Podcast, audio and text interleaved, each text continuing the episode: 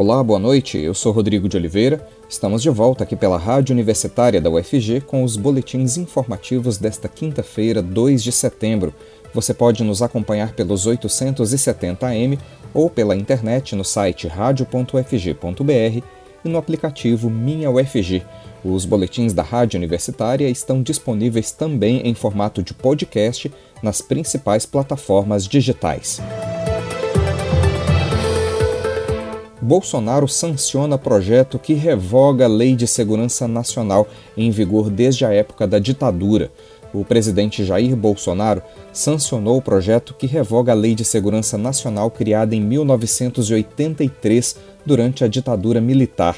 O projeto aprovado pelo Congresso Nacional inclui no Código Penal crimes contra as instituições democráticas, crimes contra o funcionamento das eleições e crimes contra a cidadania.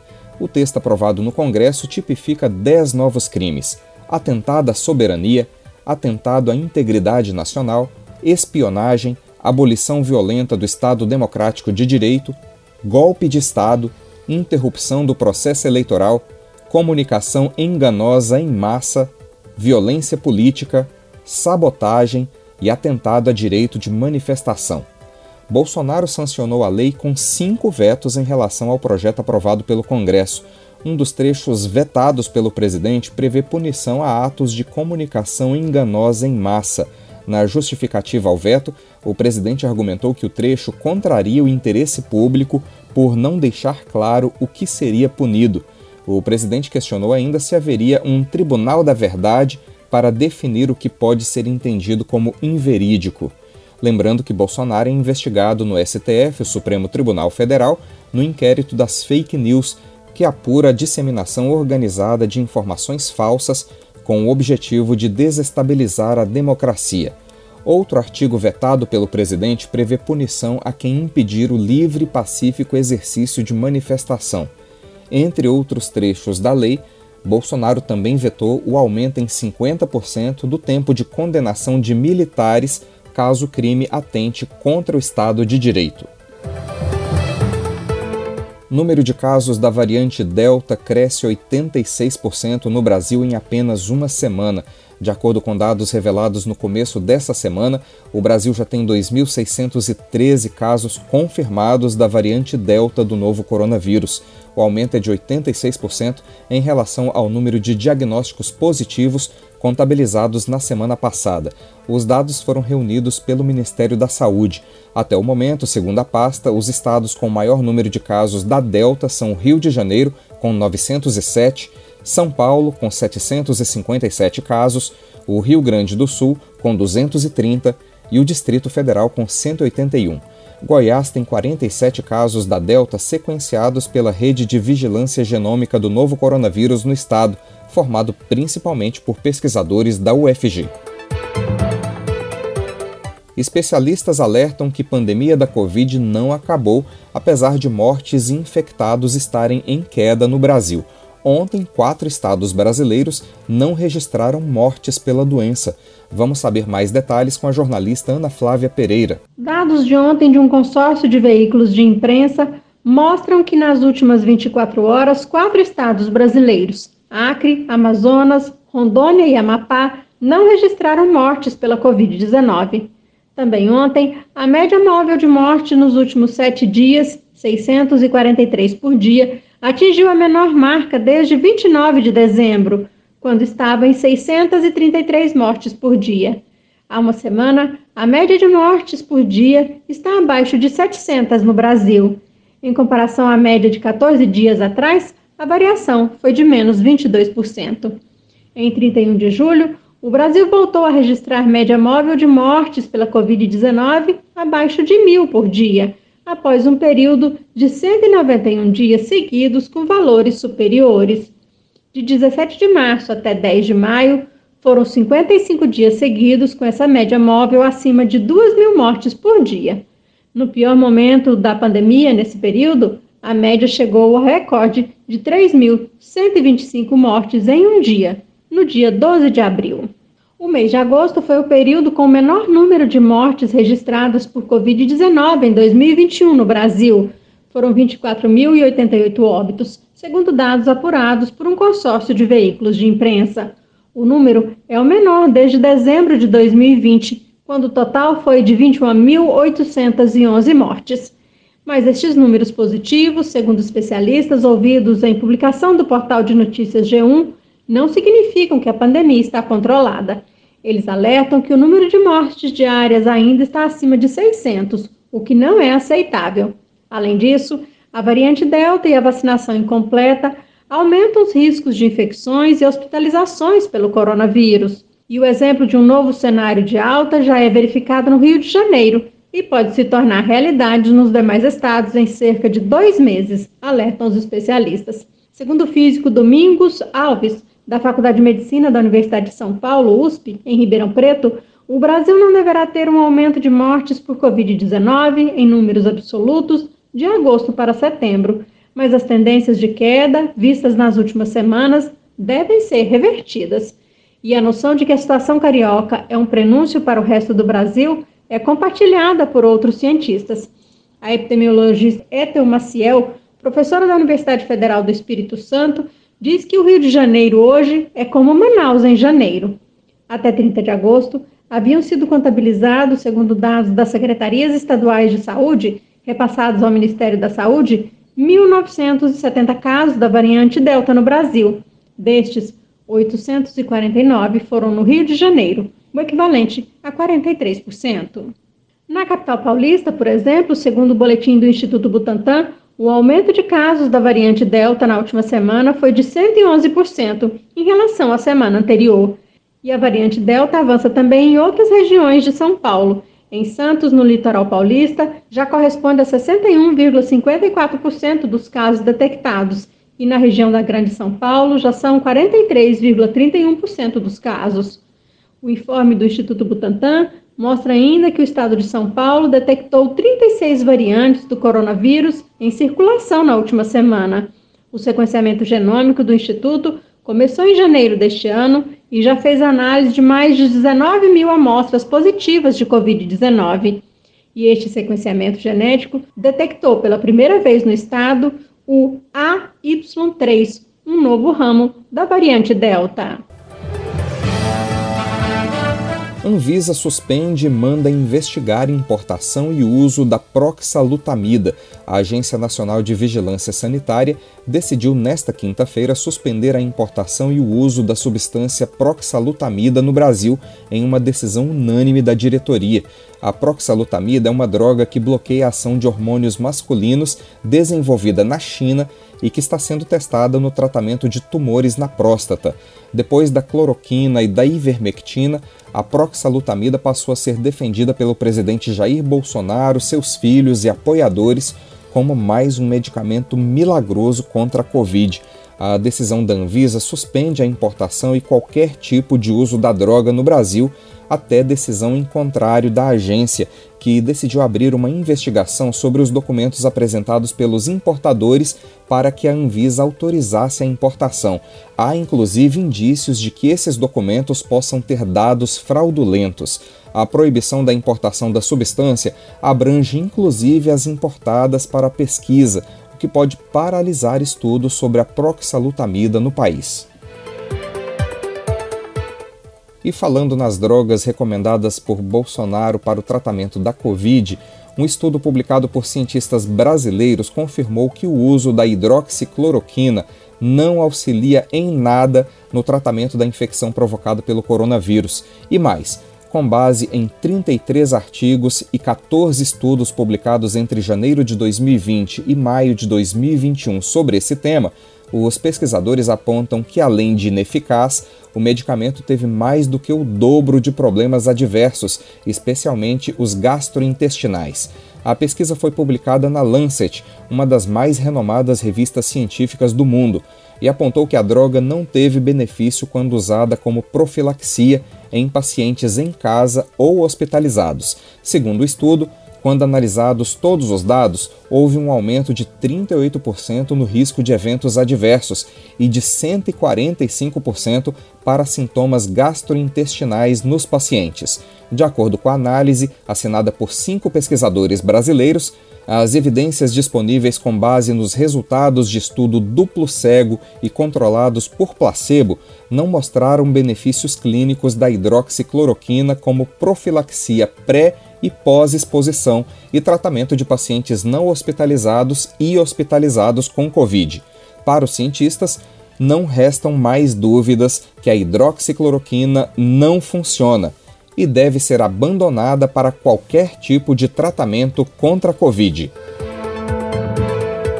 Bairros nobres de Goiânia serão beneficiados com o novo IPTU. Mudanças devem ocorrer com a reforma do Código Tributário Municipal. Vamos saber mais sobre esse assunto com a jornalista Maria Cristina Furtado. Boa noite, Maria Cristina. Boa noite, Rodrigo. Boa noite, ouvinte da Rádio Universitária. A redução no valor do Imposto Predial e Territorial Urbano, IPTU, anunciada pela Prefeitura de Goiânia com a reforma do Código Tributário Municipal, CTM, não vai beneficiar apenas os contribuintes mais pobres, donos de imóveis com valor venal mais baixo. Isso porque, apesar de aumentar o tributo para residências de alto padrão em condomínios fechados, vai reduzir também a alíquota de imóveis valorizados em bairros bastante visados pelo mercado imobiliário, como os dos setores Marista, Bueno e Serrinha. A principal mudança envolvendo o IPTU e o ITU, cobrados sobre os lotes sem construção, é o fim das zonas fiscais. As alíquotas variam conforme a localização do imóvel. Como a definição dessas regiões foi feita nos anos 1970, com algumas alterações nos anos 1990, com o tempo passou a causar distorções, principalmente com o surgimento de condomínios de luxo em bairros mais pobres, com alíquotas menores.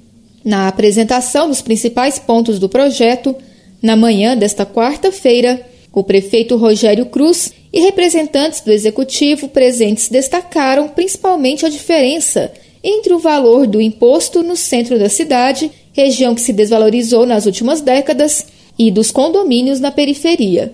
O projeto ainda não foi tornado público e muitos detalhes ainda não são de conhecimento nem mesmo dos integrantes da comissão criada para discuti-lo, que tem representantes de entidades convidadas e do legislativo. Os vereadores têm até o dia 30 de setembro para aprová-lo, para que possa valer a partir de 2022. E a previsão é que o documento seja entregue no começo da próxima semana. O que foi apresentado nesta quarta foi um resumo com os pontos que a Prefeitura destacou para defender a aprovação rápida. Imóveis de alto padrão localizados em setores como Marista, Bueno, Oeste, Jardim Goiás, Serrinha, entre outros, também serão beneficiados com a mudança na forma de calcular o IPTU. Atualmente, essas residências estão localizadas na Zona Fiscal 1 ou 2, que pagam respectivamente alíquotas de 0,55% e 0,50%. Com a mudança proposta, a alíquota máxima cobrada para imóveis acima de 450 mil reais de valor venal será de 0,39%, ou seja, uma redução de até 0,16 ponto percentual. Não é possível ainda o contribuinte saber quanto vai pagar de PTU ou ITU em 2022 foram divulgadas as alíquotas, mas o valor venal dos imóveis e o valor dos terrenos passarão por mudanças até dezembro de 2021. No primeiro caso, a nova fórmula envolve, além do valor do terreno, o do custo unitário básico de construção, índice usado pelo Sindicato da Construção Civil, e que, a partir da aprovação do projeto de lei na Câmara Municipal, servirá de parâmetro para o cálculo da Prefeitura. É com você, Rodrigo. Supremo julga constitucionalidade de marco temporal para a demarcação de terras indígenas. O Supremo iniciou hoje a terceira sessão plenária dedicada a esse assunto, como informa o jornalista Victor Ribeiro. O Supremo Tribunal Federal retoma nesta quinta-feira o julgamento sobre o marco temporal para a demarcação de terras indígenas, ou seja, uma data limite para exercer esse direito. Será a terceira sessão plenária dedicada ao assunto. A ação começou quando o Instituto do Meio Ambiente de Santa Catarina conseguiu a reintegração de posse de uma área localizada em parte da reserva biológica de Sassafrás. Essa área era considerada pela FUNAI como sendo de tradicional ocupação indígena da etnia Xoclen. Na sessão dessa quarta-feira, o advogado do Instituto, Alisson de Bom de Souza, avaliou que a Constituição de 1988 estabeleceu uma data limite para reconhecer esse tipo de demarcação. A solução constitucional passa pela ampla participação de todos os interessados, sejam os próprios indígenas, os produtores rurais, os moradores e proprietários não índios e também as unidades da federação.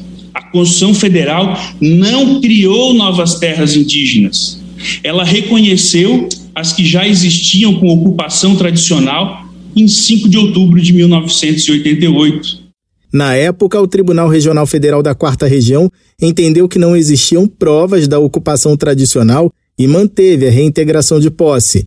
A FUNAI recorreu ao Supremo por entender que o direito da comunidade indígena é imprescritível e que as terras em questão são inalienáveis e indisponíveis. Para a FUNAI, a decisão do TRF4 privilegiou quem consta como proprietário no registro de imóveis e, ao mesmo tempo, prejudicou o direito originário dos povos indígenas. Para o advogado do povo indígena Choclen, Carlos Marés, a Constituição não abre margem para existir um marco temporal para a ocupação das terras indígenas. Ocupam tradicionalmente significa habitam, usam para atividades produtivas, são as imprescindíveis à manutenção das condições ambientais necessárias ao bem-estar e são as necessárias à sua reprodução física e cultural. Esse é o conceito de terra indígena, ou seja, a terra depende do ser. O sujeito coletivo de direitos, povos indígenas, precisam para existir de uma terra com essas características que a Constituição disse. Não há marco temporal. O julgamento começou na quinta-feira passada, quando o relator Edson Fachin leu o relatório. Nessa quarta, os ministros começaram a ouvir 39 advogados que representam entidades relacionadas ao processo. O julgamento desse recurso tem a chamada repercussão geral, ou seja, vai se aplicar a outros casos semelhantes. De acordo com o Supremo Tribunal Federal, pelo menos 82 processos que tramitam em outras instâncias da Justiça aguardam a decisão. O advogado-geral da União, Bruno Bianco, defendeu que cabe ao Congresso Nacional debater a criação de um marco temporal sobre a demarcação de terras e pediu que o Supremo mantenha a decisão que tirou os indígenas da reserva biológica.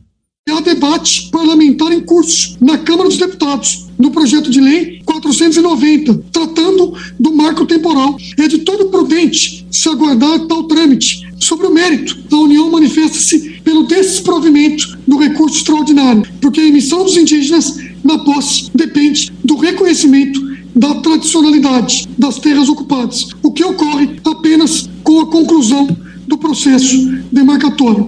Devido à importância desse julgamento, desde o dia 22 de agosto, representantes de diferentes etnias estão acampados em Brasília. De acordo com a Articulação dos Povos Indígenas do Brasil, o acampamento Luta pela Vida abriga cerca de 6 mil indígenas que prometem permanecer na capital do país até a decisão final. Da Rádio Nacional em Brasília, Vitor Ribeiro. INEP divulga os gabaritos oficiais do INSEJA. Foram divulgados no final da tarde de ontem os gabaritos oficiais e os cadernos de questões do INSEJA, o Exame Nacional para Certificação de Competências de Jovens e Adultos, o antigo supletivo. As provas da edição de 2020 do exame foram aplicadas no último domingo. Quem quiser ver os gabaritos pode acessá-los pela página do INEP.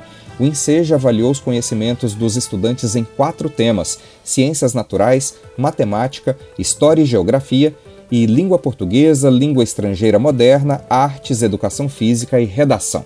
Cada uma dessas provas teve 30 questões de múltipla escolha. Quem conseguir fazer 100 pontos em cada avaliação objetiva e mais de 5 pontos na redação garante o certificado de conclusão do ensino fundamental ou do ensino médio. De acordo com o INEP, Instituto Nacional de Estudos e Pesquisas Educacionais Anísio Teixeira, 474 mil pessoas fizeram o exame em todo o país. A participação foi baixíssima. O número não chega nem a 30% do total de mais de 1 milhão e 600 mil inscritos. Algumas dessas pessoas podem pedir a reaplicação do Enseja. É o caso de quem enfrentou dificuldades no local de aplicação das provas ou apresentou sintomas de doenças infectocontagiosas como a Covid na véspera ou no dia do exame. A análise será caso a caso e é necessário comprovar a situação que impediu o estudante de fazer a prova. O prazo para pedir a reaplicação do Enseja vai até a meia-noite deste sábado e as provas serão aplicadas nos dias 13 e 14 de outubro.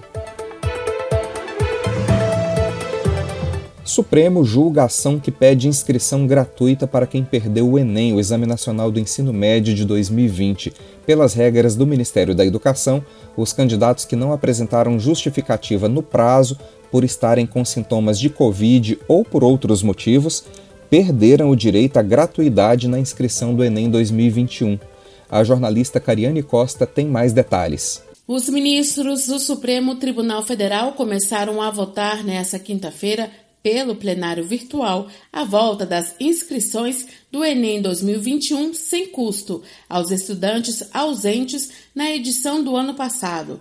O relator da ação, o ministro Dias Toffoli, foi o único a votar até o início da tarde dessa quinta-feira. Ele votou para suspender a exigência de justificativa da falta, para que os alunos não precisem pagar a taxa de inscrição do Enem.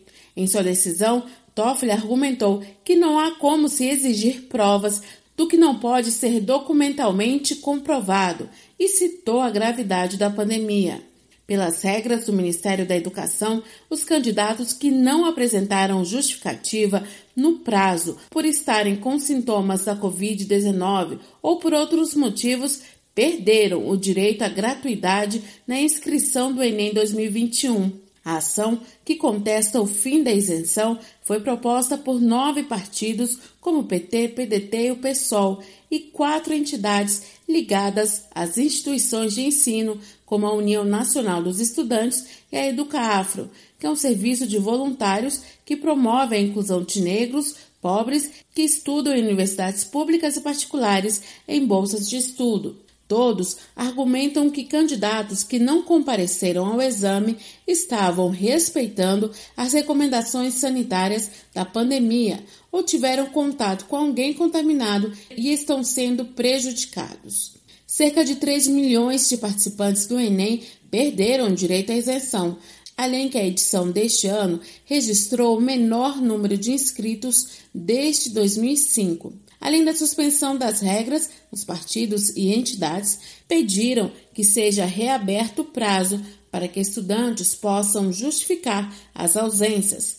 A votação ocorre por meio do plenário virtual, que é quando cada ministro vota individualmente pela internet, sem a necessidade de uma reunião da Suprema Corte.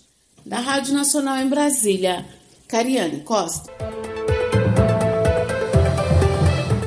Tempestade histórica deixa 25 mortos nos Estados Unidos. Pelo menos 25 pessoas morreram nos estados de Nova York, Nova Jersey e Pensilvânia devido à tempestade tropical Ida no nordeste dos Estados Unidos. O Ida atingiu o sul do país como um furacão de categoria 4 no último domingo, exatos 16 anos após o Katrina devastar a Louisiana e o Mississippi, e foi rebaixado para tempestade tropical na segunda-feira, mas continua causando estragos por onde passa. Há mortos também nos estados de Maryland, Connecticut, Alabama, Mississippi e Louisiana. Mais de um milhão de pessoas estão sem energia elétrica em seis estados. Os governadores dos estados de Nova York e Nova Jersey declararam estado de emergência. O prefeito de Nova York, Bill de Blasio, também declarou emergência na cidade. Nós teremos mais notícias amanhã no boletim das 10 horas da manhã. Continue acompanhando nossa programação pelos 870 AM e pela internet no site radio.ufg.br e no aplicativo Minha UFG. Nós também estamos nas redes sociais. Curta nossa página no Instagram e no Facebook. Lembre-se da importância de usar máscara em locais públicos, mesmo se você já estiver vacinado. O uso da máscara é um ato de amor e de solidariedade que pode ajudar a frear a transmissão do coronavírus. Rodrigo de Oliveira, para a Rádio Universitária.